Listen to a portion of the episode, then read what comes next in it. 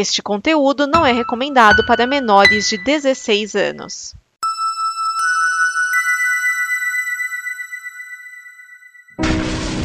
Olha só o que eu achei!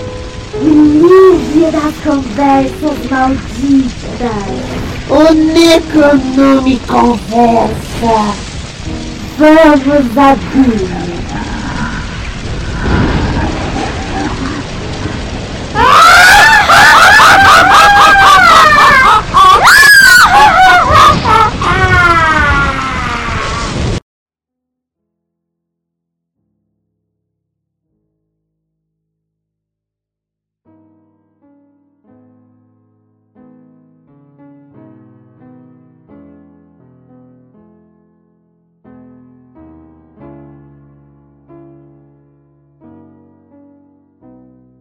O livro está aberto. Prepare suas mentes, queridos ouvintes, que está começando mais um Necronome Conversa. Aqui quem fala é o Euler Félix e hoje a gente vai continuar batendo nosso papo sobre Ari Aster. Né? A gente vai falar sobre o seu segundo filme, o Midsummer. Né? É Midsummer, né? Que fala, vocês que imaginam em inglês aí, eu sou péssimo com isso. Mas a gente vai com. É isso mesmo. Não, não é, é, não, é Midsommar e é sueco. Ah, Midsommar. Então a gente vai falar sobre Midsommar. É que eu, eu falava Midsommar, só que eu vi gente falando Midsummer, pensei que estava errado. Mas a gente vai falar de Midsommar, né? É que aqui pro Brasil o, veio o, como o, o mal não espera. Oi. Dica. Oi. A sacerdotisa fala durante o filme. É verdade. é, bom, que veio aqui pro Brasil como o mal não espera a noite. E hoje a casa tá cheia, tem cheia de gente legal. Temos da casa o Edson Oliveira e aí Edson. E se o Nicolas Cage estivesse no elenco, dizer que o filme é ruim. oh, faltou o Nicolas Cage aí no filme, né? Temos também da casa a Michelle Henriques. Tudo bem, Michelle? Oi, Euler. Oi, pessoal. Tudo bem? Tudo ótimo. Bom, a gente tem três convidados aqui. Ele que participou do último podcast com a gente, falando do, do Ari Aster, né? Que é o Vulto, lá do Lugar Nenhum. E aí, Vulto? Achei maldade com o urso. é. Ó, a gente já vai falar isso, mas, pô, achei mal bonitinho. E temos aqui o meu amigo que eu conheci na rua, quando eu trabalhava na rua, né? E ele escreve lá no Cima, Cinematecando e no República do Medo, o João Pedro. E aí, João, tudo bem? Salve pessoal, como é que estão? Prazer aí estar participando do podcast com vocês. O prazer é nosso em te receber, meu amigo. E temos aqui também um ouvinte, né? Um amigo nosso que tem vários projetos engavetados por aí, que é o Daniel. Tudo bem, Daniel? Oi, tudo bem? Obrigado pelo convite. Bom, é isso. Antes de começar, né, a gente tem os nossos recadinhos de sempre, né? Então, Edson, se a pessoa quiser ajudar a Combo, como é que ela faz? Que é a nossa casinha aqui. Você que está nos ouvindo e quer nos ajudar, você pode ir em apoia.se barra combo para nos ajudar em reais ou em patreon.com barra combo para nos ajudar em dólares. Lembrando sempre que combo é com K. É isso. E, Michele, é, a gente lançou a nossa primeira newsletter, né? Então, como é que a pessoa faz para continuar? É, se inscrever lá e receber as próximas? É, nessa segunda-feira a gente mandou primeiro, a primeira cartinha com as novidades do mês de setembro, falamos sobre, sobre o podcast e linkamos algumas novidades que vimos por aí. E para se inscrever é só entrar em tinyletter.com/necroletter. É isso, e não se esqueçam de nos seguir nas redes sociais, que no Facebook tá Necronome Conversa, só você pesquisar lá que você acha a gente. É, Instagram e Twitter, arroba Neconversa. E, cara, esse podcast ele tá em todas as plataformas, né, nos agregadores, no Spotify, no iTunes, então você pode escutar a gente onde você quiser, e no site da Como Conteúdo. É, antes da gente começar também, eu acho que é uma coisa importante da gente falar é que ontem acabou rolando uma coisa com a Michelle, né, Michelle? Então você quer só rapidinho falar o que aconteceu e querer se pronunciar. Eu sei que muitos ouvintes é, chegaram depois disso, né? Então, um pouquinho aí do que rolou ontem e acho que é importante. É bem rapidinho. Ah, não. Ontem eu só passei por uma situação de xingamentos na internet porque eu discordei de um homem que falava sobre o terror nacional e ele se juntou com amigos para ficar falando mal de mim, falando mal da minha aparência. Nenhuma novidade, né, no terror. Então eu só espero que melhore, né, um pouco para as mulheres no, nesse rolê do terror e que ninguém fique questionando a gente, explicando co as coisas pra gente. É isso, é... aconteceu, é ruim, né? Acho que não dá pra gente ter deixar passar, né? Sem, sem comentar isso. de um integrante da gente, né? Que rolou uma parada dessa. Mas a gente vai falar de Midsummer, né, cara? Midsommar, né? Desculpa, já tô, tô na minha cabeça chamando o dia inteiro de Midsummer, então errei. Ó, é, de Midsommar. Só, só, pra, Oi. só pra te afastar um pouquinho, Midsummer é outro filme. Tem. É outro filme. Mas é outro Tem. filme. Então, então, então, então eu devo ter ouvido também um momento da minha vida e tô com ele na minha cabeça, né? E aí eu assistir Midsommar ainda tá, tá aí. Mas, cara, é o segundo filme do Ari Aster, né? E eu já quero começar perguntando uma pergunta que normalmente é no final dos podcasts. Vocês gostaram do filme? Pode começar, João. Começa, João. Cara, eu gostei bastante. É, eu tava com expectativas altas do filme, né? Mas ainda assim o filme conseguiu me agradar. É, achei uma pegada bem diferente do Hereditário, que é uma, uma tecla que eu bato bastante, né? O pessoal vai esperando uma coisa muito próxima e na verdade é um filme completamente diferente, uma proposta diferente. Mas eu curti pra caramba, cara. E você, Michele, você gostou? É, antes de falar se eu gostei ou não, queria só contar pros ouvintes que o Euler, após sair do cinema, me manda a seguinte mensagem: Ari Aster me beija. Ou seja, ele gostou bastante do filme e eu só pude concordar com ele porque, inclusive, também outra coisa. É, o Daniel, que tá aqui com a gente hoje, é meu melhor amigo e a gente vai ao cinema basicamente sempre que puder, podemos. A gente viu Hereditário e Midsommar juntos, né? E aí a gente saiu do cinema de ambos os filmes com aquela sensação de caralho, o que, que acabou de acontecer aqui, né? E o Midsommar também. Também concordo que ele é um filme diferente do Hereditário e cumpriu totalmente as minhas expectativas, mas depois eu falo mais sobre ele. E você, Vulto? Eu não gostei muito, não. eu achei ele um pouco problemático na premissa, e aí eu acho que compromete um pouco o roteiro, mas aí a gente vai falando mais pra frente. E se você é, você gostou? Eu gostei dentro do apresentado, mas o filme tem uma série de problemas. Desde cópia de plot de outros filmes e até o Ari Aster, sei lá, é, bipolar. Daniel? Eu gostei bastante do filme, eu acho que ele talvez não seja tão icônico quanto Hereditário, mas eu achei interessante vocês ah, terem falado que acharam muito diferente. Eu achei diferente, mas igual. Foi até uma mensagem que eu mandei para um amigo meu logo que eu acabei de ver o filme, porque eu acho a estrutura dele, ato final, enfim, meio parecidos, mas isso dá pra falar mais pela frente, mas eu gostei bastante do filme. Na verdade, vamos, vamos pegar um pouco disso agora, né? Porque quando a gente vai falar do. como a- o, o podcast é um pouco também do, do Ari Aster, né? Que é o segundo filme dele. É, ele teve uma. Ele não é aquele mesmo terror, né? Que é apresentado no Hereditário, né? É, ele, ele, ele tem algumas coisas semelhantes, né? Que pra mim, tipo, o que eu achei de semelhante ao Hereditário, pra mim, foi muito da, da, da questão dos traumas, né? Porque ah, o filme já começa com jogando um trauma da, da Dani na, na, na sua cara, né? Então, eu, achei que a, a- a- Na verdade, eu acho que é só isso mesmo que tem de, de semelhante hereditário, assim, né? A, a movimentação pelos traumas, fora as formas de filmar, essas coisas assim, mas nada demais. É, essa questão do trauma, é, realmente, ela se repete. Uma, dessa perda de família, né, de duas formas diferentes, mas ainda bem ligadas. A questão da protagonista também, eu achei a Florence uma ótima atriz, eu não, não conhecia muito o trabalho dela. E, não, claro, ela não é uma Toni Collette, mas eu acho que tá a caminho. Eu gostei muito das cenas dela, não dizer que eu gostei de vê-la sofrendo, né, mas eu gostei da atuação dela. É aquilo que eu falei da Toni Collette, é um sofrimento real, não é maquiado pro cinema, sabe? Parece que você tá vendo uma pessoa que realmente passou por aquilo. E a estrutura também de filmagem e tal, mas eu gostei também dessas diferenças. No Midsommar não tem muito de elemento sobrenatural. É um terror mais, tipo, seres humanos fazendo coisas esquisitas e sendo humilhados e tal. Enfim, achei muito interessante. Ah, desculpa, já me intrometei. É, o que eu falei que eu achei bem parecido. Bem parecido, não. Semelhança. Ah, ele começa com o trauma e termina com a, uma catarse pela destruição, que eu acho que acontece o mesmo no hereditário, só que por outras vias. Não, o, Hereditário não tem uma catarse final. O Hereditário é simplesmente total destruição, total niilismo. No final de Hereditário não tem ninguém, entre aspas, vivo.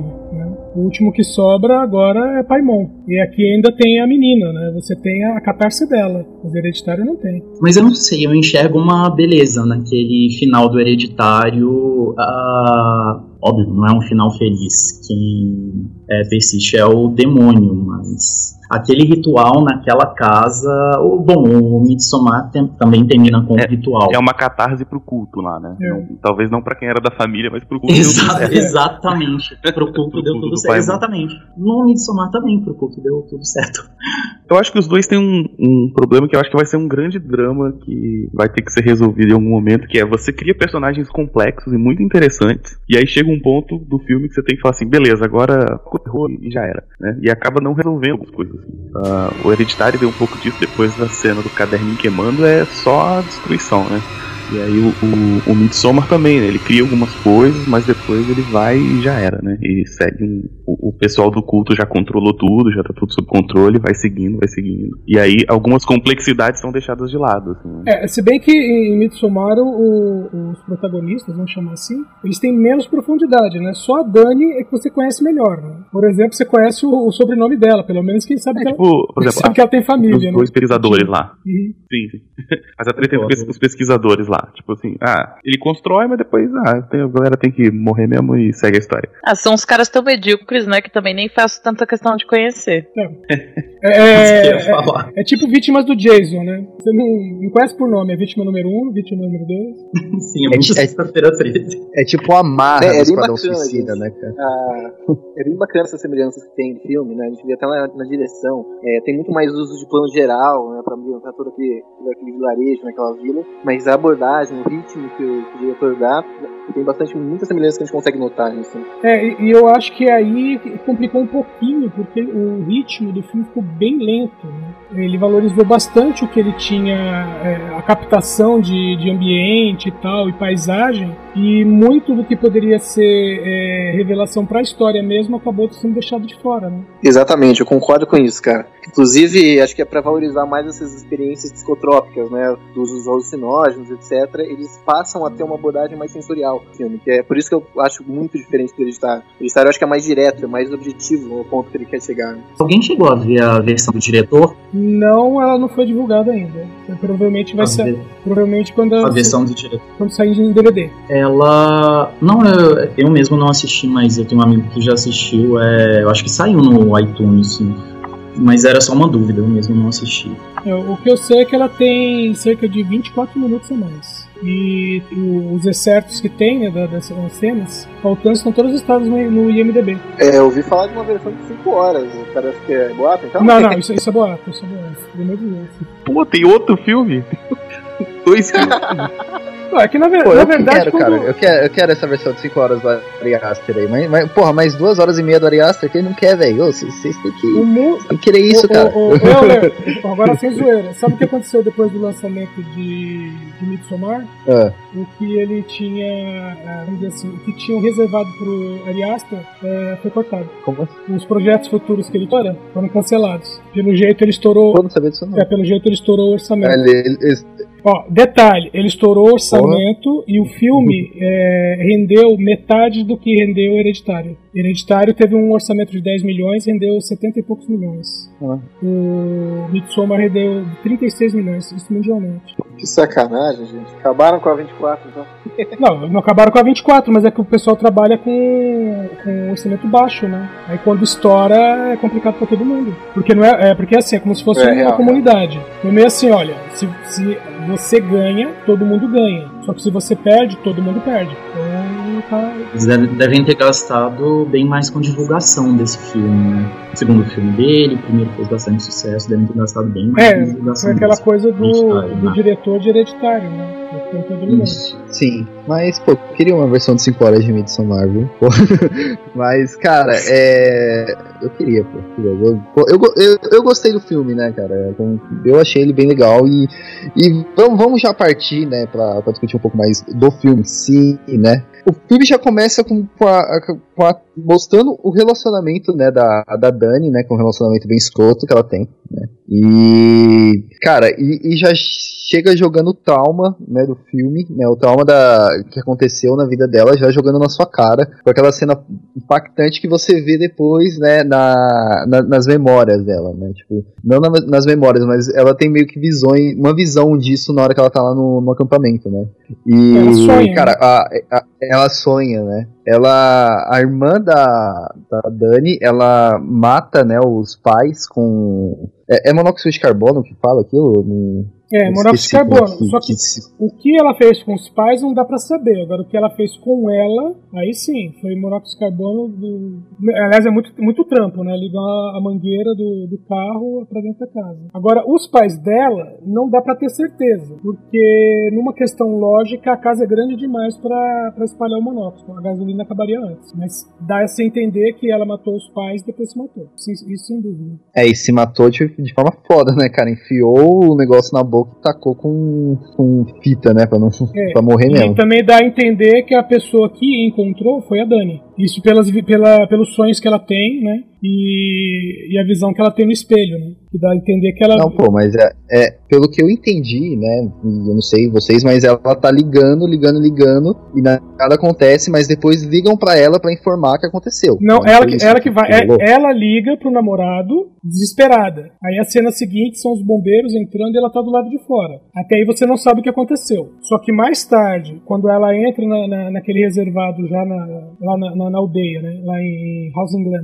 é, quando ela entra no reservado e, e ela acende o fósforo e aparece a irmã dela no reflexo, que ela, antes dela correr, né? Você vê que é a irmã dela com o tubo na boca, o que dá a entender que ela viu a irmã. E quando é, e, e quando tem a cena do, é chama a testupa, né? O, que o casal se suicida, também. Aí ela tem a visão da família dela do jeito que eles foram encontrados. Então dá a entender que foi ela que entrou na casa e viu como eles estavam. Isso porque não é explicado no filme. Então a gente tem que interpretar dessa maneira. Lembrava de uma sequência que ele, que ele mostra logo depois, né? Que ela tá indo com os bombeiros e tudo mais. A câmera vai se aproximando, né? Ela chega até a janela, que é a abertura do Midsommar. E meio que deixa claro, né? Que ela se. é, não sei se seria certo falar asfixiou, não sei. Sim. Mas ela se matou com monóxido de carbono, né? E, sei lá, se imagina que os pais morreram da mesma forma. É, e se a gente seguir a, a lógica extrema, a gente pode até achar absurdo ela conseguir se matar dessa forma. É, por exemplo, uma pessoa psicologicamente instável, ali naquele momento que ela tá em sofrimento tudo mais, conseguir pensar em fazer tudo certinho, sem nenhum erro, né? Já é uma coisa meio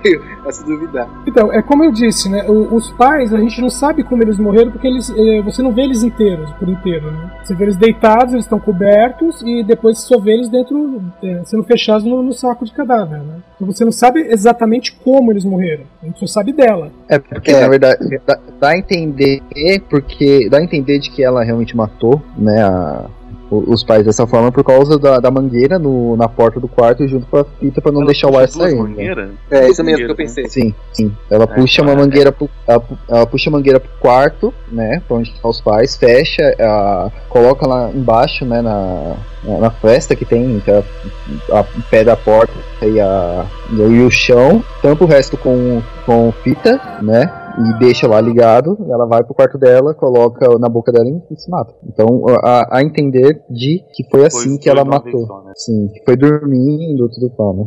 É, o filme já começa com ela ligando, né? A gente, a gente escutando só o barulho do telefone e ninguém atendendo, né? E aí a gente é apresentado ao namorado dela, né? Que é aquela relação bem merda que ela tem, né? Uma relação bem escrota mesmo, do tipo, que o cara, o cara, o cara faz uma coisa errada, é, não conta pra ela que vai viajar, né? Com, com os amigos, e ela que pede desculpa por ter ficado brava, né? Nossa, ela pede desculpa o tempo inteiro, cara. O cara faz merda, ela pede desculpa. O cara faz merda, ela. Não, não, não. não é É, é, é um legítimo relacionamento tóxico, né? Sim. Não, é um relacionamento abusivo, é uma merda. Esse cara é um lixo, é um covarde que não tem coragem de falar pra ela que não tá feliz na relação.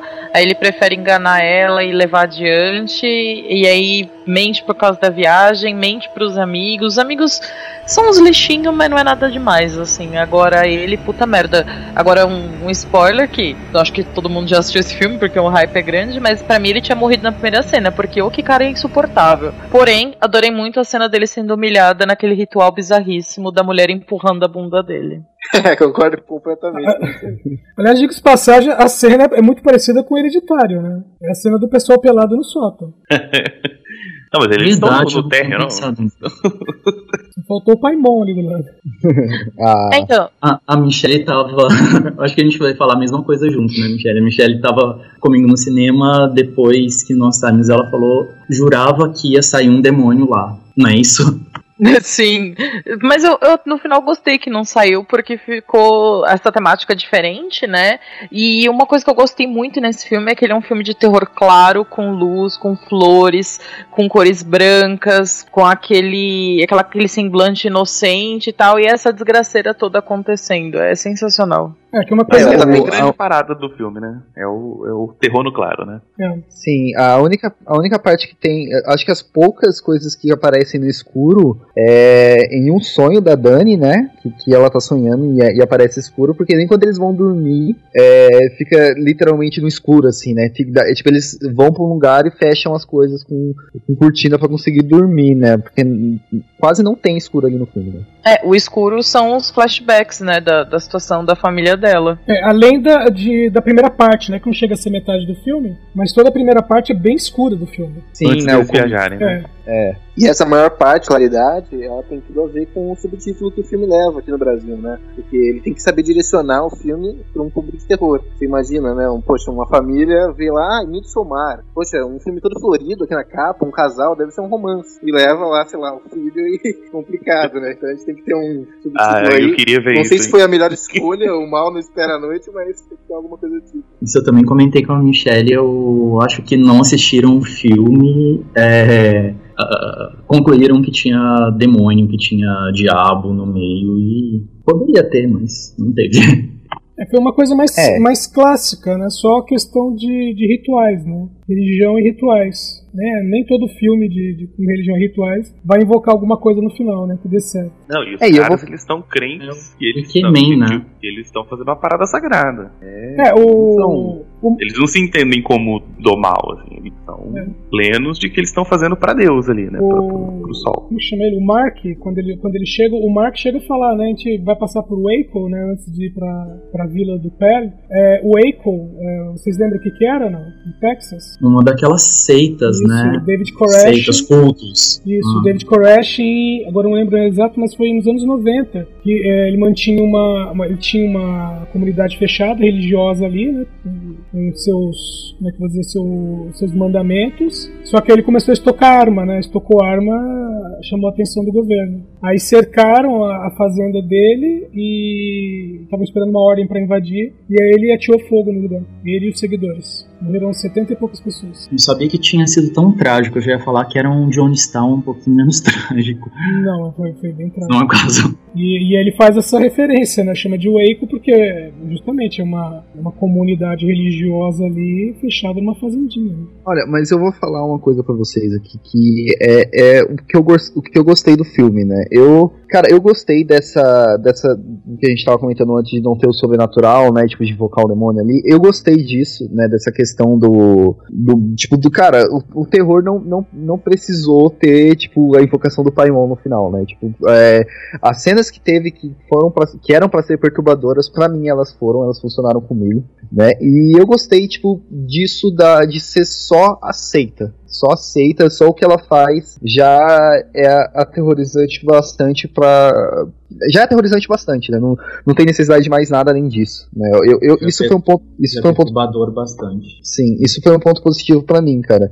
E eu acho que e- e a forma como foi conduzida a história, né, como tipo não só é, como, como- não só como foi conduzida a história, mas todas as informações que a gente foi recebendo das, da, da, da seita, eu acho que complementaram pra gente ver que essa seita é um bagulho maluco assim do mal, assim. Eu acho que funcionou pra mim. Não sei pra vocês. Eu tava só pensando uma coisa, né? Eu acho que ela fala, uma das personagens fala, né? Ah, isso é estranho pra vocês, porque vocês são de outra cultura e tal, né? E aí eu fiquei pensando, né, uma questão antropológica, como isso tudo é muito bizarro aos nossos olhos e pra eles não é, tipo canibalismo. Tem tribo aqui no- na Amazônia que era canibal e era normal pra eles, entendeu? E aos nossos olhos de cultura branca ocidental é muito bizarro, né? Então isso que eu acho interessante, porque utiliza essas coisas lendárias, que, tipo, tem milhões de histórias que são tão esquisitas como ao longo da, da história da humanidade, e como isso é transformado num filme de terror pra gente, aí não precisa do sobrenatural e só do ser humano mesmo.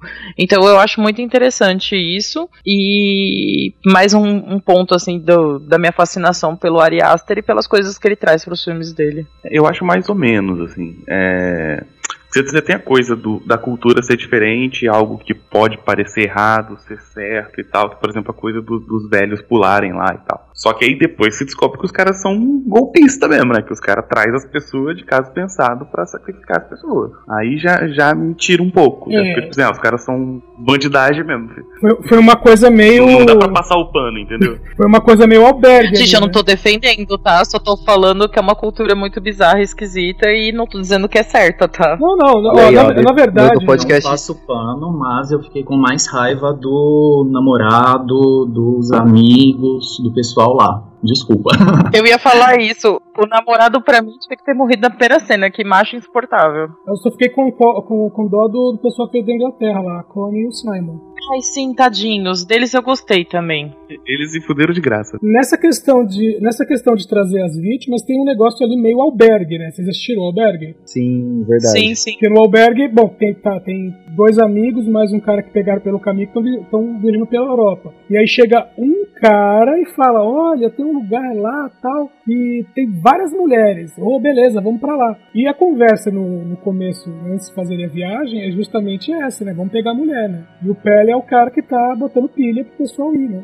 Ah, é- porque realmente é uma ideia né? Tipo, um cara sueco fala pra vocês: Oi, tem umas festividades lá na porra do interior da Suécia, vamos lá, vai ser super legal. E aí você vai, tipo. Se bem que um deles tinha até o intuito de estudar, né? Que é o. Eu esqueci o nome do personagem. Que até o, o insuportável rouba a ideia dele pra tese e tudo mais, É, né? é o- Mas de resto, tipo. Acho que é Josh. Josh, isso aí. Josh, acho- isso. É, é o O Shid. Josh é o único que tinha um pouco de É sentido, o Shield né? do Good Place. Exatamente. Isso, alguém falou aí. É o Shield do Good Não, e Place. fazendo o mesmo papel, né? Que ele é chato igual. Que ele é um acadêmico no Good Place também chato. Ele é um acadêmico de ética, né? Uhum. Bom, é, é, só gostaria de falar que a Michelle aqui tá defendendo, né, a, a né, já vou deixar claro isso aqui, né. Ele acha que a gente tem que matar mesmo, né, a gente tem que fazer isso, concordo. Obrigada, é, Euler. Obrigada. Oi, Euler. Mas de verdade, gente. Euler. Se a gente perceber, né, não querendo justificar né, as ações do, dos pessoal da seita, mas é, você pode ver que todas as pessoas que estavam ali, né, por mais que tenham sido convidados a participar, etc., o Arias ele, ele deixa claro a hipocrisia de, de cada um do- dos americanos, né? Ele mostra, por exemplo, acho que é o Josh, né, que é o personagem do Tilly do- da série lá, é, ele, ele vai lá e pega o livro, né, pra ler, sendo que não era pra. Ele queria roubar, né, praticamente. Na hora que não era pra fazer isso, o outro ele mija no galho, não era pra mijar, entendeu? Então, tipo, o, o namorado nem se fala, né? O namorado já, já, já Resumindo, começa matou escroto. foi né? pouco. Exato, matou foi pouquíssimo. final, da- final desse episódio a gente vai, vai falar, então, né, a gente terminou aqui encerrando que é, tá certo tudo que a Seita fez, né, ela tinha que ter matado mesmo, matou foi pouco, né, a gente tem que... vai, ser, vai ser esse o discurso do final do episódio, mas... Re- Realmente, Foi a Menos primeira os frase ingleses. que eu falei- né? Foi a primeira frase que eu falei pra Michelle quando a gente saiu do cinema. Foi, mas foi pouco desculpa. Exatamente. Não, mas ano que vem tem mais. então, esse filme é, é, é o Holocausto Canibal sueco, né? Nessa, nessa linha mesmo. Por que não? É, é interessante que a Dani não pode voltar pra casa, né? Ah, mas ela tá super integrada lá. Ela já é rainha de maio, tá tudo bem. Eu acho que ela se encontrou ali. Virou a nova família dela, ela É. se juntou ao. Exato, é, agora o a gente só espera o que crossover, né? Do Rei com a a Rainha de Mar. pode sair um demônio daí, do, do- do- da relação entre ela com o Paimon, vai sair o novo capeta. Perfeito, o terceiro filme fecha a trilogia. Aí, ó, pronto, já... Saca, vamos mandar esse podcast pra 24 pra ver se eles topam ainda. Ah, com certeza, acho uma ótima ideia. Mas o, o que eu tava falando sobre a. Peraí. Mas o que eu quero dizer sobre a, a questão da, da seita, ser tudo bem explicado, é que assim, a gente vê a. A gente, antes da, da, daquele primeiro ritual, que é a parada da, dos velhos irem lá e pularem, né, da, do, do alto da, da montanha, Precipício. é, é- do precipício, É, a- a, a- a palavra que eles usam, a testupa, significa justamente precipício. testupa, isso. É, é, tanto é que o Josh pergunta se eles vão fazer realmente a testupa. né? É, ele sabe o que é. Ah, ah, um, de- ah, um detalhe, é. tá? A Michelle que tá defendendo. Essa, essa prática, entre aspas, é lenda, tá? Não existe nenhum registro histórico de que ela realmente exista. Tem, tem existido, mas existem aquelas historinhas contadas pra criança de que isso acon- acontece. Ou acontecia. Na minha Tipo fanfic pessoal aconteceu. Exato, na minha fanfic pessoal aconteceu, belíssimo, adorei e defendo eternamente. É, Aquela não, cena do precipício é tipo a cena do carro da, da menina decapitada no hereditário, né? Aí. Porque, aliás, aliás, essa- aliás, a Charlie faz uma participação, né? Ela é o Ruben, né? O Ruben é o que aconteceria com a Charlie se ela tivesse sobrevivido ao poste. Nossa, que isso, velho. que errado, que errado. Mas vamos lá. É, co- continuando, né? É, que antes do, do de acontecer, né? é, o, o, Pe, o Pili, né? Ele, ele explica como é que funciona a vida deles lá, né? Tipo, que são todas em ciclo, né?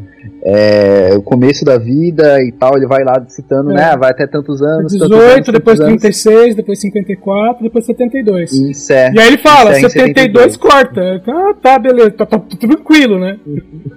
É, aí você ela cortou, mas aí ela fica, ah tá, e aí? E aí? Ah não, você vai ver aí, fica de boa, você vai ver. Aí, Re- re- aí- Relaxa que você vai ver. Fica tranquilo. Rela- relaxa, relaxa que você vai ver. Amanhã, amanhã você vai ver de boa. E, e eu acho isso bem legal, tipo, do, é, é aquilo que a gente comentou no, no episódio do Hereditário, né? Nada, nada no Hereditário acontece por acaso, né? E pra mim, né, nada no Midsommar aconteceu por acaso, né? A gente teve essa discussão, né, de, da- dos ciclos, né, que ele vai se encerrar, né?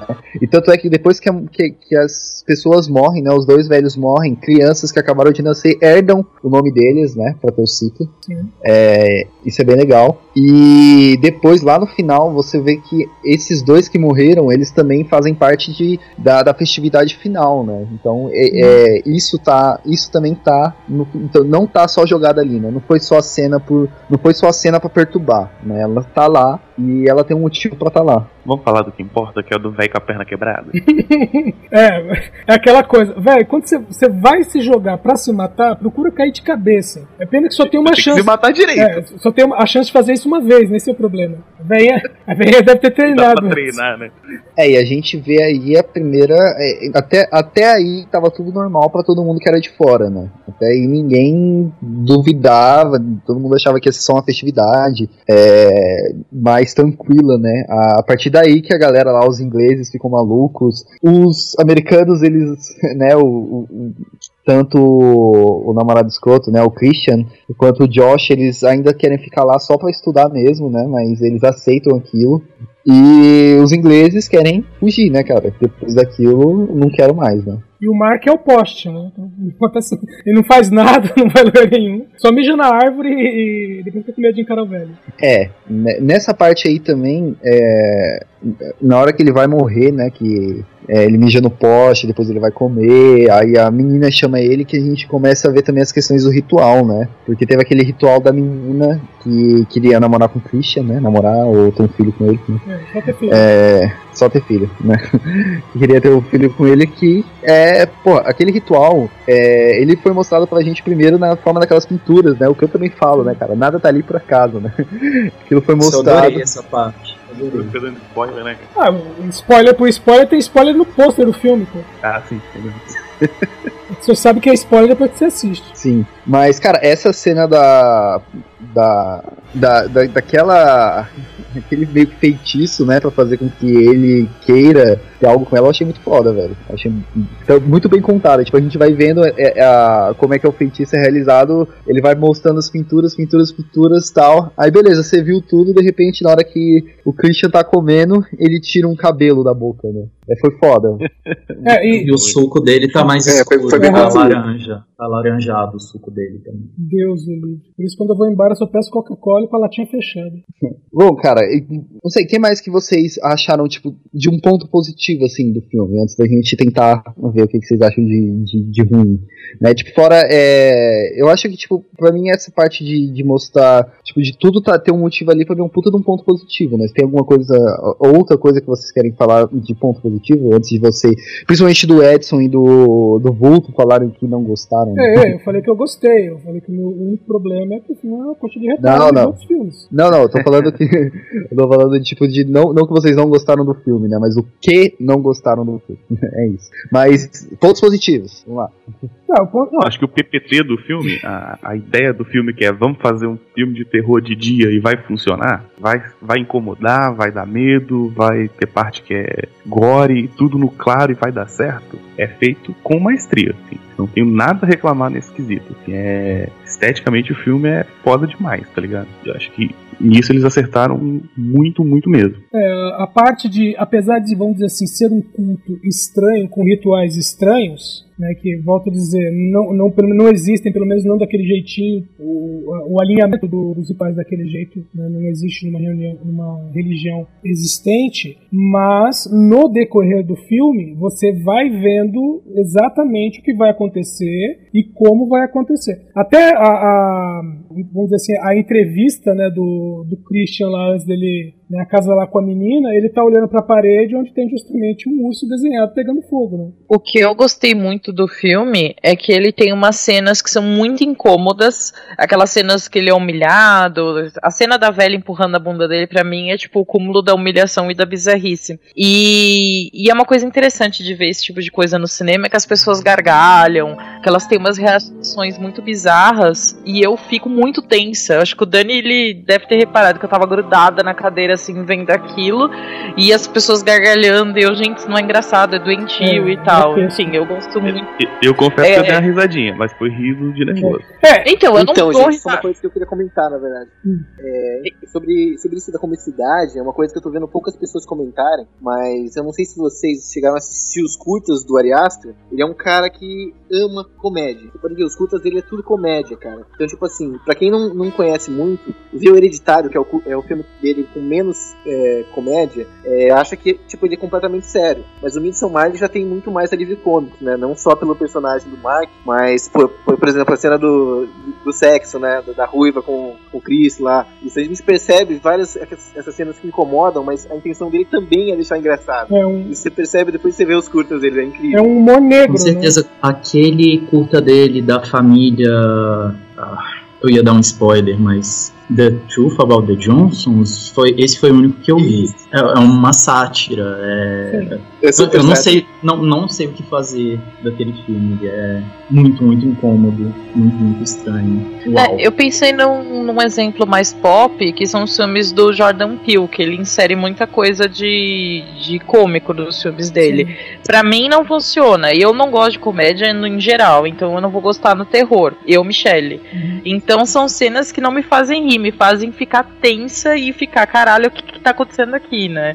Então, pra mim, isso é um ponto positivo, porque terror, pra mim, além de me dar medo, eu gosto que me deixa incomodada. Então, pra mim, também é um ponto positivo. É interessante isso que você falou, desculpa, do Jordan Peele. Ah, eu acho que o humor que ele insere nos filmes dele, eu gosto muito dos dois filmes, principalmente do Get Out, mas ah, é um humor um pouquinho óbvio é, do mundo que ele veio de comédia Sim, mesmo, é. ele era comediante. Passou anos fazendo sua comédia. Do Ari Aster é- é- já é uma comédia mais Não- doentia É, mesmo. não é pra todos os públicos. Incomoda.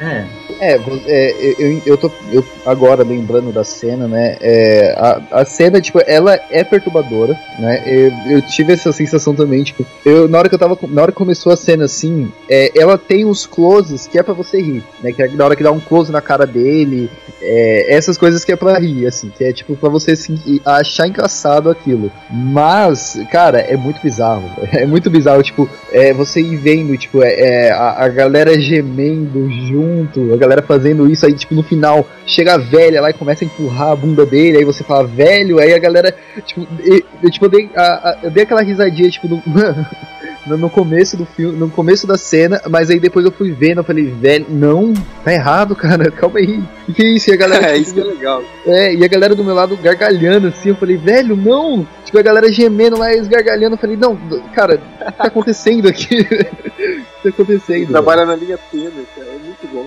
Não é uma, não é uma risada, uma gargalhada, uma risada aberta, é uma risada incômoda.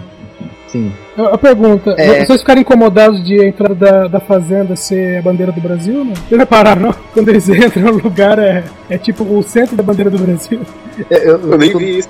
eu tô lembrando dela aqui agora. Nossa, pior que eu já vi, já vi um artista que faz umas artes em madeira assim, faz esses arcos. Aí eu nem, nem me toquei, só lembrei do cara, tá ligado? Botou um cara na frente, isso aí, tá ok? É, na verdade, tipo, até, falaram, né? Eu em algum lugar, acho que era no grupo do, do República do Medo, que a. Cadê? Deixa eu até ler aqui pra vocês sobre a questão do, do muito somário Brasil. Né? Não, não, não foi discutido isso lá, só, só alguém comentou. O nome do filme é uma homenagem ao Pelé. Apare- Aparentemente, depois de 1958, ano da Copa do Suécia, Sim. o nome ficou bem popular por lá e, e eles deram uma customizada. Ó. É, é, Participação aqui involuntária da Karina Camilo no grupo do República do Medo. Ô, ô, ô Euler, inclusive, inclusive você tá pronunciando errado, que é pele mesmo. Não é pilo, é pele. Eles pronunciam pele. É de Pelé mesmo. Sim, Pio é só o diretor mesmo. É, é o outro. é, Esse é outro. é, outro, é outro filme, né? Pra, pra outro episódio. Mas aí, ó, representados em Midsommar, né? O Brasil. Muito bom. É, a bandeira do Brasil e tudo. Isso explica Mas- porque botaram fogo em tudo no final. É o que a gente deveria estar fazendo aqui, né? Tá com fogo em tudo. Não, já estão fazendo, É. velho. Um sonho. Já estão fazendo. Nosso sonho. Mas, é. Vulto, você que falou que não curtiu tanto assim o filme, né, cara? O que, que você não gostou? O que, que pra você, tipo, foi uma parada que você viu ali e falou, hum. Não rolou. Acho que a grande coisa, o grande problema pra mim é essa coisa do da religião externa ser perigosa, assim. Eu acho batido, eu acho até um pouco preconceituoso em partes, assim. Ah, sei lá, se você estivesse vendo um filme e aí o cara fala assim, ah, vamos lá no, na minha terra porque eu sou lá, celta e a gente faz o rito do, da colheita. Aí o maluco vira e fala assim, eu não, não confio em vocês pagão não, mano. Vai que vocês querem sacrificar a gente. Você acharia super preconceituoso, sabe? Mas se alguém mandasse uma dessa nesse filme, ele estaria certo, porque a galera é louca, sabe? Então esse, esse medo da cultura externa, especialmente vindo dos americanos, assim, eu, assim, eu acho meio. É. tá. Meio batido, assim. Então, tipo, a todo, é- é- essas outras regiões, um bando de maluco que vai matar a gente de um jeito esquisito. E aí me tira um pouco, assim. E aí, quando você tem, por exemplo, o menino que escreve o livro, escreve no livro sagrado deles lá, que ele sempre tem uma pessoa ah, com deficiência, com algum tipo de deficiência, eu já achei, putz, tão- é muita chacota, tá ligado? Com, com as outras com essas religiões pagãs, assim, achei meio, né, meio É, chavão demais, assim. E aí, e aí, como essa é a grande premissa do filme, acabou me tirando um pouco todo, assim. Tinha grandes momentos que tava tipo assim, ah, tá bom, esse cara é. Ah, a cultura deles é estranha, já entendi. Sabe? Só que, pra mim, a parte estranha é justamente isso, de ser uma cultura estranha, normalmente, aliás, normalmente não, 100% das vezes, eles não aceitam estranhos. Então, das duas, uma, ou os estranhos não vão sair dali vivos, sabe? Ou eles só vão ver parte da, das comemorações, entre aspas, né? Então, é, pra mim é muito estranho isso essa parte. E o pior, né, de logo, logo quando eles veem o, o suicídio lá, eles simplesmente não iam embora. Eles só falam, não, vambora, vambora, vambora, mas ninguém se mexe de verdade, né? Não, quando os malucos começam a sumir, aquela história É. do, ah, o cara foi sozinho, depois vão levar a mina, pô, tipo, ó, sério, né? Você é muito otário pra cair nessa. E eles ficam lá tranquilamente, assim. É. e- Então, ma- mas o Pérez não era um estranho antes? Como é que é a história do Pérez? Não, então. lembro- O Pele, ele é de lá, ele cresceu lá, inclusive ele fala, essa aqui é minha família e tudo mais. E aí ele tá. é, ele- explica da, das idades, né? Até os 18, né? Fica todo mundo ali. Dos 18 aos 36 é a peregrinação. Dos 36 aos 54 é trabalho. E dos 54 aos 72 são os mentores. Então ele falou que ele, é, se você for ver a idade dele, ele tá na idade da peregrinação. E a peregrinação é o quê? É sair pelo mundo e trazer o pessoal.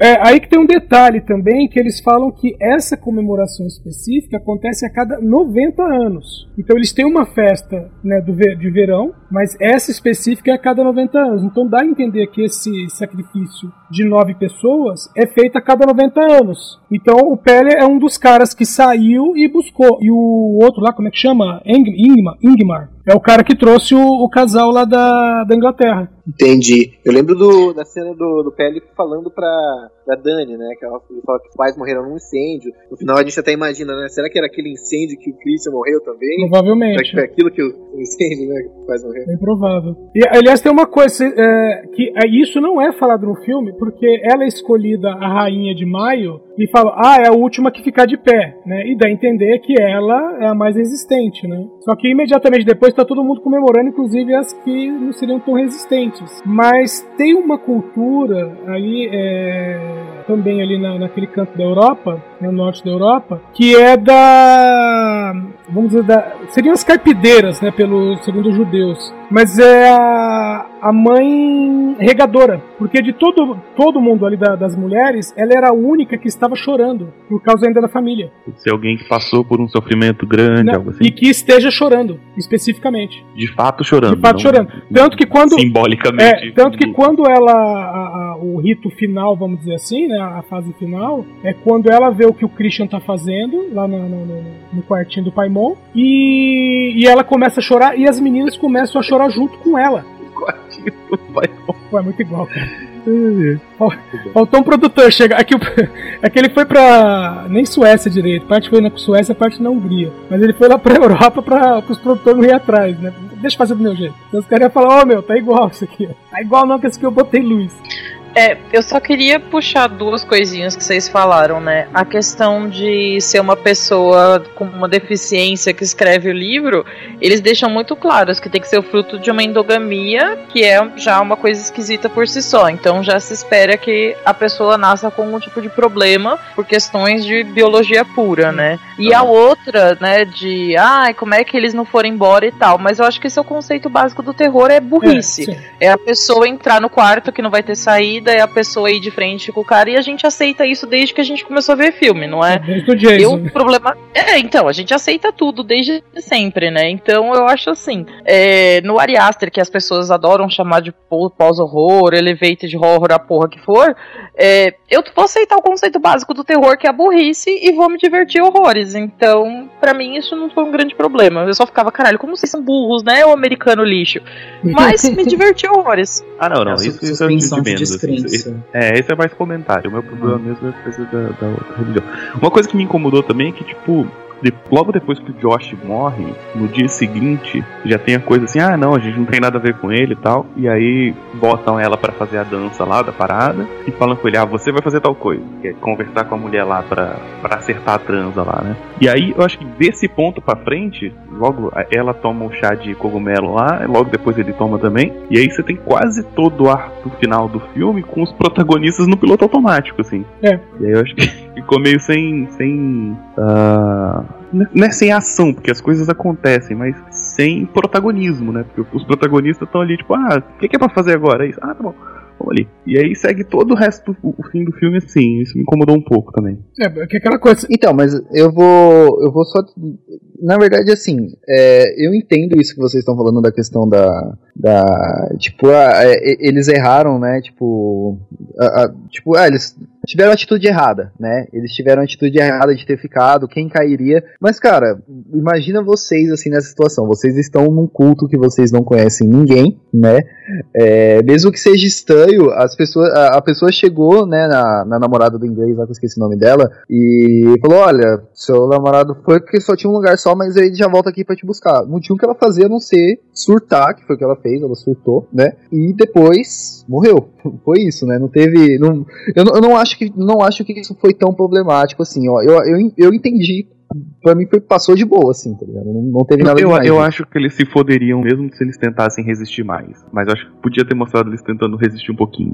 É, é, Gente, eu se fosse nessa situação eu ia ficar chorando até morrer e literalmente ia morrer, porque eu não sabia o que fazer. Então também super aceitei no filme. É, é, se vocês lembrarem de Wahlberg, por exemplo, que acontece isso, né? O primeiro some, aí eles recebem uma, uma mensagem dizendo, ah, fui pra, fui pra outro lugar, voltei pra casa. Pô, aí o segundo some, quando o segundo some, o terceiro fala, peraí, tem coisa errada aí, velho. Tudo bem que ele se ferra, mas ele vai investigar, então ele não fica onde ele tá mais, né? É, e realmente, fal- faltou do, do, dos que sobraram, no final faltou isso, né? Não, porque não, foi embora. Peraí, cara, peraí, parou. Ah, você vai pra dança, você vai pro quartinho. Não, não, não, não, nós vamos procurar Então, mas é, é. O foda é que, tipo, cada um tem uma motivação pessoal pra estar ali, né? É, tirando o, o, Mark, né? Que é, é o Mark, né? O maluquinho lá que ia aí pra pegar a mulher. Ele, Não, na né? verdade, todos eles queriam. Então. O, o não, o contrário. O Josh é o que queria, é, entre aspas, a trabalho. Ele tava por causa dos estudos dele. Os outros dois queriam pegar a mulher. E o Pele era o cafetão, que tava falando que tinha mulher lá. Então, mas o.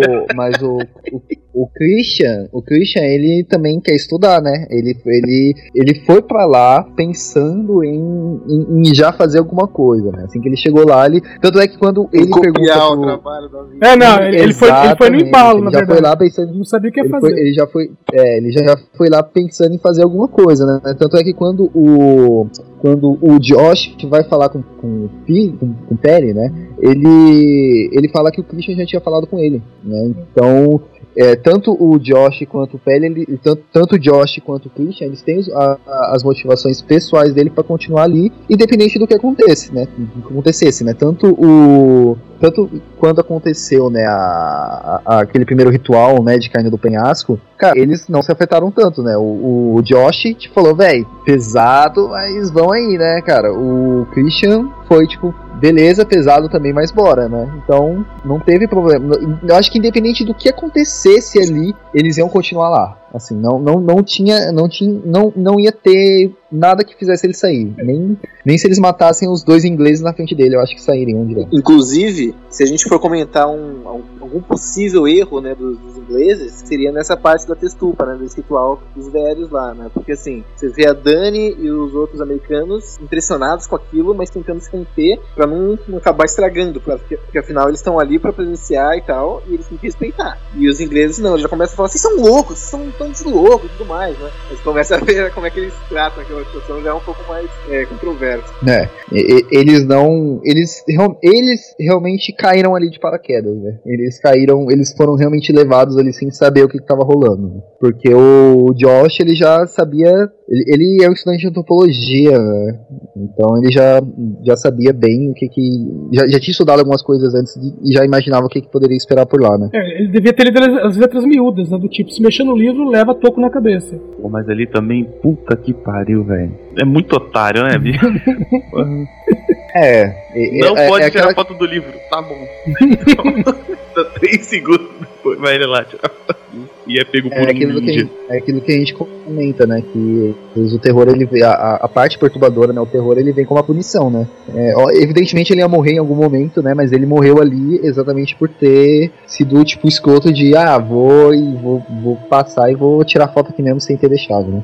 É, é o americano, é o americano que se acha superior e ele pode ultrapassar todas as leis de outras culturas porque ele pode, pronto, acabou. Ele é um homem americano. Então, realmente, um castigo que matou foi pouco. Agora, a coisa que eu não entendi e também não, não tá explicado nos desenhos, ou pelo menos até onde eu vi, não, não reparei nisso, é por que que plantaram ele de ponta-cabeça no, no canteirinho? Ou plantaram o pé Ah, dele é. lá? Essa parte, e depois quando mostram o outro lá com os pulmões pendurados, eu lembrei muito daquela série Hannibal, não sei se vocês assistiram. Sim, sim. Nossa, sim, sim. Eu acho que foi meio choque velho de terror, não sei. Então, a, a parte do pé enterrado ali, eu não, não encontrei nenhuma referência. Já do, do, do rapaz pendurado ali no, no, no- no galinheiro, isso tem referência em, em alguns rituais também do norte da Europa, que eram feitos com inimigos, não pra ser, sabe? Aí é aquela coisa, deu aquela misturada, é estilo filme a mosca, sabe? Tipo, ah, vamos fazer um filme a mosca, beleza. Ah, vamos pegar uma mosca aqui, vamos pegar a mais nojenta e ver o que a mais nojenta faz e aplicar isso no filme, entendeu? Então, mais ou menos assim, ah, o que tem de cultura aqui do norte da Europa, né? Cultura é, germânica. Ah, tem isso aqui, vamos pegar a mais chocante possível e colocar. Então tinha isso que eles chamavam de asas de águia, era pendurar o cara e abrir as costas dele. Isso aí, e- essa cena, é, é- esse, isso, né, me, me lembrou de uma, de uma coisa que aconteceu no seriado do Vikings, né? E eles fazem exatamente isso, eles catam uma pessoa por trás e a- abrem uma asa nele. Abra assim. sua tirando- né? Exatamente. Sabe uma parada que eu É. achei muito, muito bizarra, mas assim, é interessante? É quando eles estão escolhendo quem vai morrer no fogo lá. Eles falam assim, ah, tem uns quatro visitantes, não sei o que, para lá e bola, mas tem que escolher mais um. Aí eles fazem o bingo do demônio lá.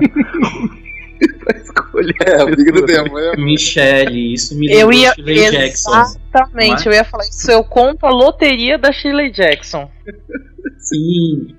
É, eu não conheço, então vocês, por favor, me contem o que, que é essa, essa loucura da Shirley Jackson. Que eu não, não, não- um- um- uma das minhas falhas morais, assim, é não ter lido nada da Shirley Jackson até hoje. Então, Não, mas a gente vai gravar um podcast sobre ela porque ela é a rainha do meu universo particular. É, basicamente, a loteria é um vilarejo que todo ano, eu não lembro se é todo ano, mas é de um período de tempo, é sorteado uma na loteria de uma pessoa que vai ser sacrificada naquele lugar. Então é basicamente isso. Quando começou assim, eu falei, caralho, Shirley Jackson, olha ela aqui. Inclusive, lá vou eu falar de Stephen King pela primeira vez no podcast de hoje. Ele sempre cita a Shirley Jackson como uma grande inspiração pra ele. Olha aí, ó, a gente conseguiu passar um episódio, né? No episódio passado a gente não citou Stephen King em nenhum momento. né, A gente conseguiu acabar com isso, né? A gente tá a, a partir de hoje a, a ze- total de zero episódios sem falar de Stephen King. Nosso recorde é um Recorde episódio. é um. Nosso recorde é, é total de um, né? Então a gente vai, vai continuar. Desculpa, gente. Desculpa por decepcionar vocês de não ter citado Stephen King no, no episódio passado. Foi, uma decepção, assim.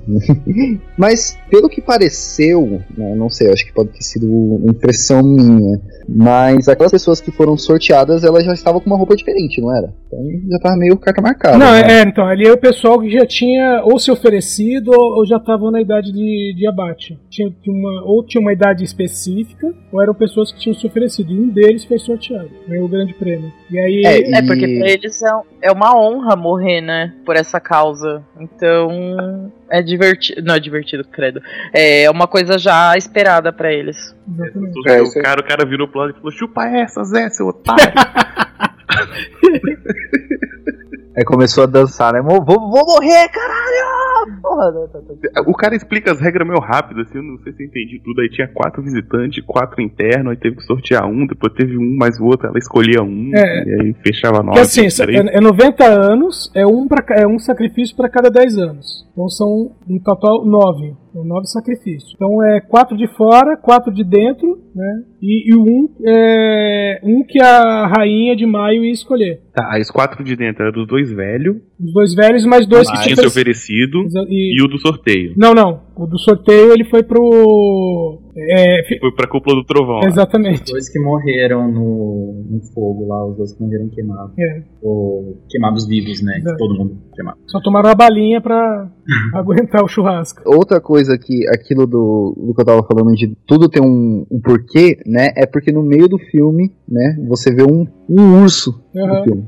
você só vê um urso lá. E ponto. né? Ele tá lá. Tem, ah, o urso, legal. E aí chega no final, eles escalpam, ca- escalpam né, o urso e colocam uma pessoa dentro dele, né? Eu achei isso muito foda, cara. Faz o cara virar um Qual que bicho da a função Parmalat do ali. urso? Meu, a, a- a função do urso copiar o sacrifício do Nicolas Cage, velho. Não tem outra função. O sacrifício. O Nicolas Cage se veste de urso, né? Aqui fala, você é mais agressivo. Maldito remake do. Sim. Puta merda, hein? Filme que fracassou brilhantemente. Nem se pagou nos cinemas. Foi uma coisa do tipo, custou 30 e arrecadou 26. E- esse eu não assisti. E eu fiquei com vontade de assistir depois. Não, não. Vai lá, pega, procura o filme de 73, que tem o Christopher, o, o Christopher Lee, e assiste o de 73. Nicolas Cage, do Nicolas Cage, além de, de ser um, um, é, é, um filme assim, com sérias falhas, é, ele, tem, ele tem falhas tanto de roteiro quanto falhas técnicas. Assim, tem muitas falhas técnicas. É horrível mesmo, cara. O The Weeknd Man clássica é outra, outra história. Tem uma banda que chama Opera 9, Opera 9, e numa entrevista perguntaram pra eles porque o número 9, eles falaram ah, que se 1 é o número de Deus, 9 é o número mais distante dele, então é do capeta. E aí vocês falam dessa coisa de 9 sacrifícios, 90 anos, eu fiz essa ligação toda. Mas 9 é o número mais distante do 1? É, que depois vem o zero, né? Acaba tudo. Não, depois vem 10. Pra você que sabe fazer conta. É, pra você que faz conta. Pros outros que não... Só sabe contar até Exato. 9, cara. Algarismo. Acho que algarismo é o termo, sei lá. Porra, vô. É musical, né? Vai dar lógica, pô. Se bem tá, então. Ah, foda-se. Vamos lá. É, continuando falando da, da, da- de- deste ritual no final, né, cara? É, pô, eu, eu achei que foi um final que. Um final que me agradou, assim. Por quê? É, eles fizeram basicamente de tudo para que a Dani escolhesse o. Foi, foi a vingança, né, da Dani com, com, nam- com o namorado dela, né? Porque, Um tipo, escroto. levaram, é, além de tipo, escroto, além de ser escroto o inteiro com ela, é, meio que levaram ela pra ver o que, que ele tava fazendo com a menina, né? Ele tá traindo com a menina. Mas não levaram exatamente, né? Trouxeram É, ela não, de volta não- no exato momento Na que tava hora- Ela que foi. É, Sim. É, mas, mas foi tipo Foi aquele. uma psicologia reversa, né? Sim. Falar, ai, não, Não, olha aí. vai não, vai lá não. Ô, rapaz. É, a forma como ela foi, na verdade, eu acho que nem é o mais importante, né? Eu acho que o final, pra gente o plano final, se eu não me engano, né? Dela sorrindo, né? Eu acho que mostra muito essa redenção que ela tem, né? Se, poxa, ela tá conseguindo se superar, né? De um relacionamento tóxico, de uma dos traumas familiares dela, né? Não que ela tenha esquecido, mas ela se encontrou lá num lugar onde aceita ela, onde as pessoas são mais do que preocupadas em te ajudar, né? Você vê as mulheres chorando junto com ela. Então eu acho que esse final é, é o, o melhor que podia ser, entendeu? É, em termos de, de ciclo da personagem. Pra mim foi um final tipo da bruxa, que não é um final do bem, não é uma mulher tipo abaixando a cabeça, é uma mulher sorrindo diante daquela porra toda bizarra de gente morrendo e ela seguindo o caminho dela sem precisar mais daquele cara. Na bruxa é o pai, né? Mais do pai, da família, aquela coisa dos irmãos. E aí é esse cara escroto, porque a família ela já perdeu mesmo, tipo, ela não tem mais muito o que perder. Então eu vi como uma redenção não esperada por uma mulher, o que eu gosto muito. Sim, aí. Ela ganhou É uma, uma- família lá, né? Ela ganhou, né? Ela, ela perdeu a família dela uma parte ocidental ali, né? E ela ganhou. ali. É o PL2. É isso aí. Daqui uns 10 anos é ela que vai sair pra, pra buscar outras pessoas. Só que ela vai fazer um negócio mais bacana, tipo, botar anúncio na internet, ó. Você tem um namorado escroto? Vem nos visitando. Vai botar no curso de psicologia. Pô, mas é uma redenção, mas é uma redenção meio bad também, assim. Tipo, ela tá, ela tá numa situação tão merda que ela encontra a família uma galera muito louca também, né? Porque tudo, né? Tudo é louco, né? Até a questão da, da, da, da viagem, que né, a princípio ela não ia, né? Ia ser uma coisa do tipo, foram viajar e não voltaram. Não seria só isso. Mas se fosse visto só do, do ponto de vista dela, ela não tivesse, vi, não tivesse ido, né? Seria só um viajar e não voltaram. Não, mas aí, pra, pra entender o, o- a motivação, né? E o, e o sorriso dela no final é. Cara, aí a gente volta para a questão do trauma, né? cara? Ela tem um puta de um trauma no, no começo do filme, no começo da, da, da história que a gente pega, tem um puta de um trauma, o namorado dela é um escroto, os amigos dela, os amigos do namorado dela são escrotos, e ela se encontrou ali, né? Porque, tipo, ela, em nenhum momento, na hora que ela chegou lá, ela foi maltratada por ninguém, né? Ela, assim, pelo contrário, ela foi super bem tratada por todo mundo, né? E tudo foi levando, levando até que ela se sentisse realmente da família, né? Tanto é que tem um momento que uma das meninas olha pra ela e fala: Não, agora você é da família, né? Uhum. Aí ela concorda. Então, tipo, tudo, tu- tudo aquilo é explicado pelo trauma dela, né? Então, Ari Aster nunca faça terapia, continua com seus traumas aí pra continuar nesse, nesse pique aí desse filme aí. É, então, agora tem uma coisa interessante que é justamente disso de- dela ter sido cooptada, vamos dizer assim, né, pra seita de família ali. É, bom, principalmente, bom, tem o caso também da família Manson e etc. Mas ali, é, anos 70 e 80, tinha muito disso, né, de uma, umas seitas com os costumes estranhos, né, e que muitos jovens adolescentes, assim, jovens adultos, né, Os hippies. não, não é nem hippie. a- a- Às vezes era até de família bem estruturada tal. Assim, mas é, eles se sentiam assim, acolhidos por esse tipo de comunidade e iam pra lá, assim. A, a mais famosa, né, pelo menos aqui no Brasil, foi a, era a Igreja da Unificação, que era do Reverendo Moon. Não sei se já leram sobre isso, já ouviram falar. Ele se declarava um segundo Messias. Meu, e tinha toneladas de, de, de- de jovens que iam pra lá. Meu, e era lavagem cerebral, assim, sabe? Não, eles me tratam bem, minha família não trata. Só que lá era assim: é, o pessoal tinha fazenda, então os jovens que iam pra lá faziam um trabalho comunitário, leia-se trabalho escravo, né? Porque eles né, tratavam da lavoura, aí o produto era vendido e tudo mais, mas eles não ficavam com nada. Então era. é, Você fala muito sobre como a nossa sociedade é zoada também, né? Porque você dá um mínimo de pertencimento, as pessoas caem em qualquer rolê, assim, né? Isso, né? sim. Você vê, sei lá, se não for do uh, Manson, se não for esses rolês, vai ser incel, tá ligado? Vai ser qualquer outra coisa, qualquer outra coisa. É, se, se não se uma reúne. oportunidade de pertencimento pros caras, Se o cara. caras já estão É, tão é. zoados que eles que vão. E isso, do mínimo, é a estrutura de um relacionamento abusivo. A mulher, ela tá tão é, treinada a aceitar qualquer migalha, que aí vem um bosta, fala qualquer coisa e ela acha que é o máximo. Que também é o que tá no filme. Tipo, ela tá passando por um monte de situação, ela tem que cuidar da família, da irmã, e aí o cara, tipo, entre aspas. Tanto que no começo ela tá conversando no telefone com a amiga, né? Uhum. Ah, ele quer terminar comigo, ele não aguenta mais eu chorando, porque, tipo, o cara nenhum segura a barra, né? Então eu acho que é uma questão não só religiosa, mas também de relacionamento abusivo. E ela to... uma coisa que a gente nem comentou, mas logo no começo, quando ela tá conversando com essa amiga, você vê ela tomando remédio pra ansiedade, né? Então, Sim. Então ela já tem. A irmã dela é bipolar e ela tem ansiedade. Então as duas têm problema, têm traumas psicológicos ali já. Já começa com isso. É, Sim. Antes, antes do, do, né, homicídio barra suicídio, você já tem isso. A bagagem dela psicológica é muito pesada. É hereditário, né? Sim. Mas, bom, a gente já tá um pouco longo aqui, né? A gente tá com uma hora e pouquinho já. Vocês querem falar mais alguma coisa do filme? O que, que vocês querem que vocês acham importante a gente discutir mais? Ou fechou? É, eu acho, Acho que, que a discutir não, mas. É, quer falar, Michel?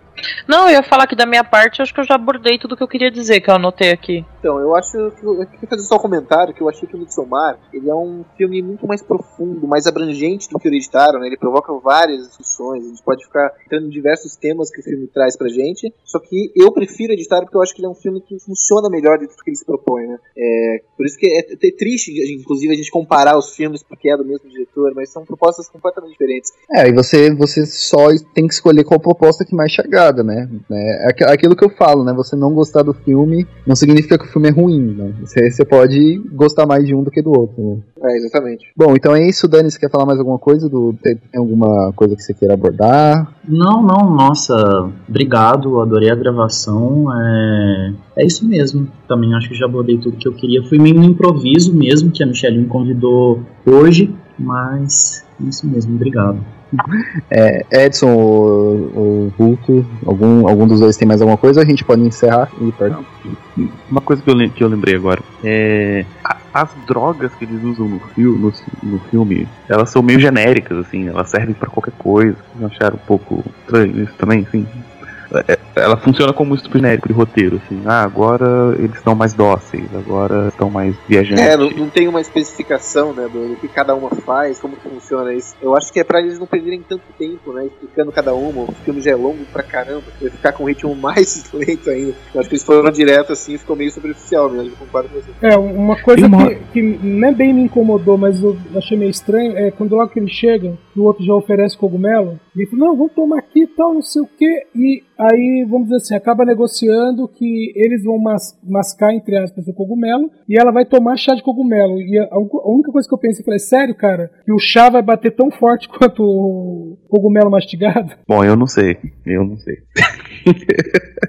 Então, tudo foi exploed aqui. Agora eu né, vou ter que testar agora. Tudo... Poxa vida. Mas se ela já tava medicada com um remédio tarja preta, tomar uma droga em cima, dá um ruim muito pior que o deles. Sim, exatamente. Boa, boa. Não, mas, mas não foi só ela que tomou o chá ali, entendeu? Mas eles apresentavam, do jeito como foi apresentado, que eu, eu considero um, um- um erro ali, é, o jeito que foi apresentado é o chá é igual a droga em estado sólido, vamos dizer assim. entendeu? Bom, sem contar a hora, a hora que o outro pega o. Droga em específico, não tem experiência, não sei dizer. Não, sem contar a hora que o. A hora que o Pele pega lá o, o giz de. O giz de sinuca e fala pra ela cheirar e fala pra ela acalmar. Quem que anda com isso no bolso? Pode crer, cara, essa hora vai ser pra caramba. Tira esse negócio aqui. Então tem uma hora que um dos caras lá da seita sopra um pó na cara de alguém e deixa Não, o cara, tem, derruba o é, cara. do Christian, é a hora que ele fica paralisado. Ah, é. Cara, pô, um Black Ops da, da magia ali, né? Ali- aliás, Aparece do nada. Aliás, Tá im- imagina só o que aconteceria se a Dani chegasse e falasse, ah, vai escolher o, o local ou o seu namorado? Ela, o local. E depois o, o epílogo do filme é ela vestida de, com aquelas flores e o namorado dela parecendo um, um boneco de pano caído no meio da grama.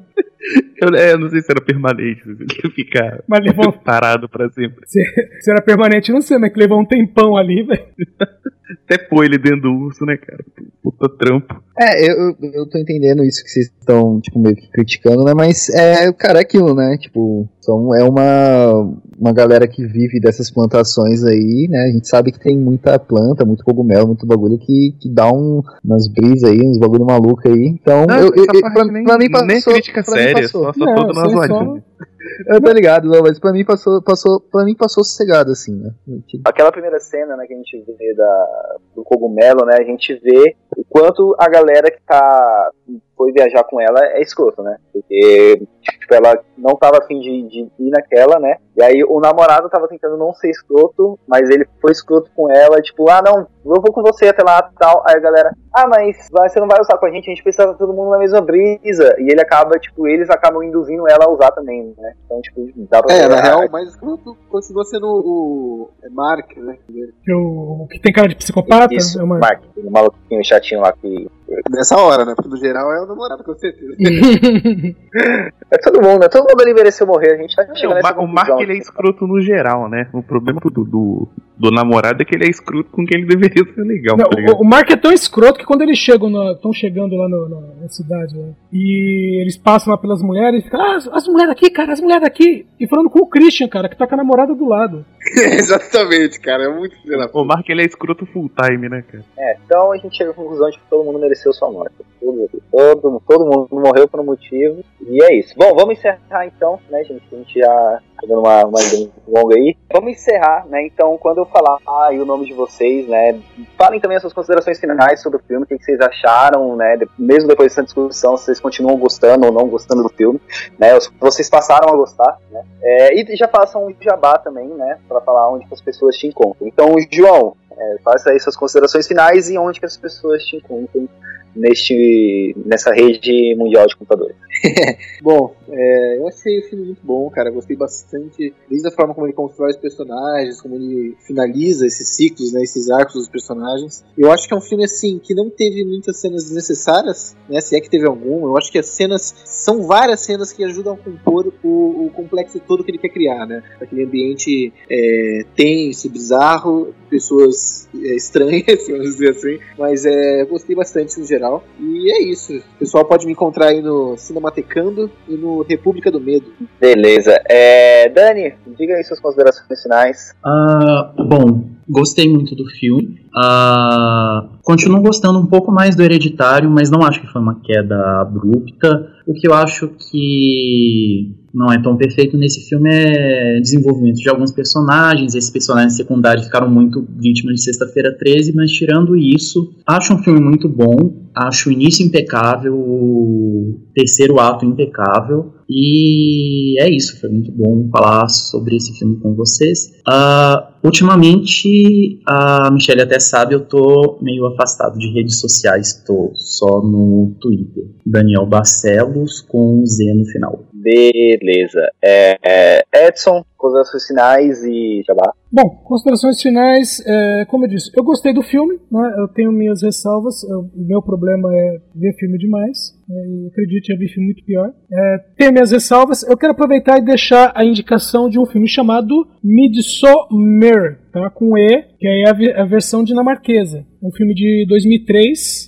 coprodução da Dinamarca. Esse filme é um, é, é um grupo de amigos que viajam da Dinamarca para a Suécia depois do suicídio da, na- da irmã da namorada de um deles. Ah, desculpa, depois do suicídio da irmã de um deles. tá? De um, de um dos caras. É, e, e ele começa também com essa pegada. Eles têm também um, um ritual, só que é coisa deles. Né? Todo verão eles vão no mesmo lugar na Suécia. tá? Não tem o esqueminha de deles irem no, no, no dia do, do sol de, de 24 horas. Né? É, mas acaba depois transformando num, num filme, entre aspas, num filme de fantasma padrão. Mas o, o começo dele tem muito de Midsommar. Eu achei interessante isso, né? Até tinha um pessoal comentando, né? Que, que o Ari Aster deve ter pego o começo do, do Midsommar dele, do- desse Midsommar, a versão é, dinamarquesa. Dinamarquesa barra sueca. Bom, os ouvintes podem me encontrar aqui na Combo mesmo, né? Às segundas-feiras no DN, às quintas no DN Falando das estreias de cinema. E aos finais de semana eu estou lá em td1p.com no podcast.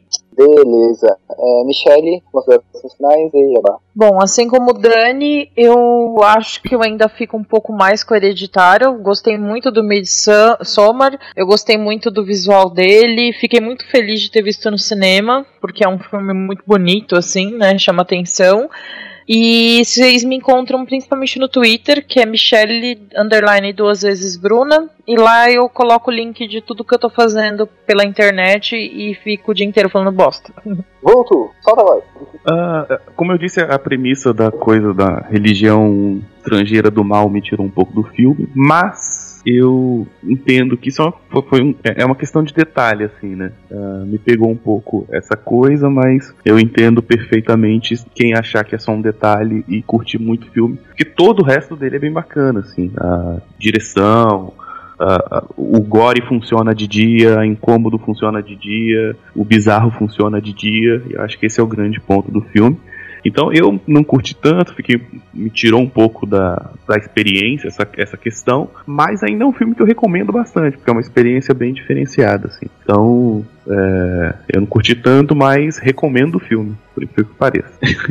Tem gente que acha que é estranho, né? Ou você gosta ou você não gosta. Assim. Ou você gosta ou você odeia. Uh, é. Mas dá pra, encontrar, dá pra encontrar os meios termos. Uh, é, um, é um filme legal, ainda assim. Você me encontra em lugar nenhum.net, que é o meu site lá, que tem várias paradas, tem texto do Euler, tem podcast, tem contos, tem curta-metragem, tem de tudo lá. Lugar nenhum.net. Bom, é, eu gostei do filme, né? Então, Ariaster me beija, né? Ariaster é foda. É, eu, gostando? Eu, me beija é o novo pós-terror, né? é o novo pós-terror, é isso. Tipo, na, como você mesmo diz, o pós-terror nada mais é do que aquele cara que não gosta de filme de terror e gostou de filme de terror e quer não falar que gostou de filme de terror. Então, me beija, aliás. É, bom, antes da gente terminar, né, eu queria fazer uns agradecimentos aos ouvintes, né, que sempre estão, cara, sempre estão postando, falando sobre a gente, eu tô muito feliz, né, então me façam feliz, continuo ficando feliz. feliz. E são dois ouvintes que é o Maicon dos Santos e o Marcos Vinícius, que são lá do, lá do Instagram, eles estão sempre repostando nossas coisas, estão sempre marcando é, a gente lá no, nos stories, sempre divulgando, né? Sempre mandando é, feedbacks pra gente, isso é muito legal, deixam eu e toda a equipe muito felizes, então continuem, né, lá no nosso Instagram fazendo isso.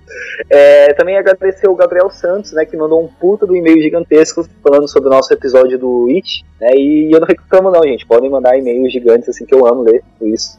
Cara, agradecer muito vocês porque realmente dão um puta de um up pra gente continuar a gravação, assim. Então, continuem espalhar essa, essa, esse podcast por aí. E, cara, é, é, eu tô falando por mim, assim, né? Depois se o Edson e a Michelle quiser falar mais alguma coisa também, podem falar, mas pra mim dá um puta de um, de um gás saber que, tipo, que as pessoas estão escutando e estão gostando do que estão ouvindo. Então, é um agradecimento, assim, de coração mesmo pra vocês.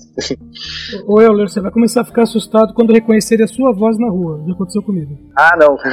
é, e pior. Eu vou morrer. Na Avenida Paulista. Aí eu vou, vou, vou surtar. Tá? Eu andando na Avenida Paulista, conversando com uma pessoa, um cara que tava um pouco mais à frente parou. Aí ele virou, virou pra mim e falou assim: Você é o Edson? Aí eu falei: Sou. Ele falou: Eu sou fulano de tal. Estendeu a mão, olhei pra cara dele. Ele: Eu ouço seu programa. Ah, tá. Aí eu estendi a mão pra ele. Acontecer isso comigo, eu vou, vou chorar no meio da rua. Me chorando no meio da luta. ah, eu queria aproveitar também e agradecer o pessoal que está ajudando a divulgar o podcast. Eu posto muito nas minhas redes sociais e vários amigos dão RT. E também eu tenho muitos amigos que não são muito fãs de podcast, mas estão ouvindo nós, assim, pela amizade e depois dando feedback super bacana. Então, obrigada. Que tem muito disso, de apoiar o projeto dos amigos, né? Então, fico muito feliz também. Sim. Bom, é isso aí. Terminando este podcast, né, com a mensagem de que a seita ela matou foi pouco, tinha que ter matado um pouco mais de pessoas, né? A Michelle ela legitimou totalmente a seita nesse podcast, então a gente vai encerrar esse episódio por aqui. É, é não, sem, sem direito de defesa, é, assim mesmo, foi esse podcast. Posso só completar então? Diga. Ao invés de ter morrido da família dela, devia ter morrido macho escroto logo no começo. Se bem que não ia gerar trauma, porque ele não ia fazer diferença nenhuma e não ia fazer falta, né? Então esquece, ele tinha que ter morrido logo em sequência. Ô, ô Michele, devia ser algo do tipo assim: ah, eu tô tentando falar com a minha irmã, ela não tá respondendo, vai lá ver o que aconteceu, né? Exatamente, já morre junto, desgraça. Não, nem isso, encontra só ele com o tubo na boca. E a irmã sentada na escada na frente da casa. Perfeito, perfeito. Bom, é isso, gente. A gente tá encerrando o livro por aqui. É, até a próxima semana, que a gente vai começar a comemorar o aniversário. A gente tá fazendo um ano de podcast. Muito feliz com isso. Então, até a próxima semana, gente. Beijo, tchau.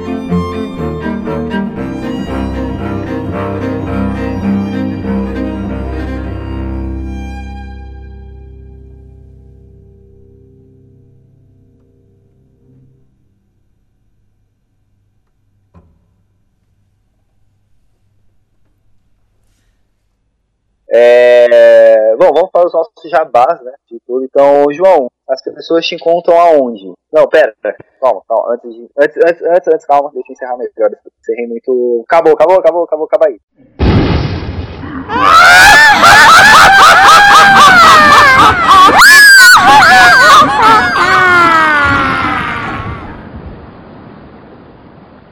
Esta é uma produção da Combo. Confira todo o conteúdo do amanhã em nosso site comboconteúdo.com.